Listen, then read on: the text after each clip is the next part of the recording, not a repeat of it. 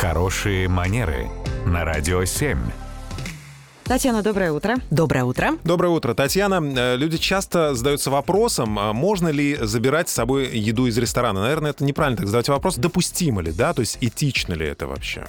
На самом деле, конечно, в этом нет ничего зазорного. Надо начинать с этого. Во-первых, вы, ну, если с прагматичной точки зрения подходить к вопросу, вы заплатили за это угощение, вы имеете полное право делать с ним, что считаете нужным, Да. съесть или забрать с собой. Да, это как доставка. Да, абсолютно. Такая с- Да, с- самовывоз. сам забираешь, Мгм. да. А, если мы говорим с точки зрения хороших манер, то действительно время от времени появляется интересная теория а, у людей, которые говорят, что ну как-то это ну, недостаточно аристократично или элегантно, и мне время от времени даже кто-нибудь говорит, наоборот, нужно же что-то оставить на тарелке, ну то есть нехорошо прям до конца все доедать или там допивать какой-то напиток.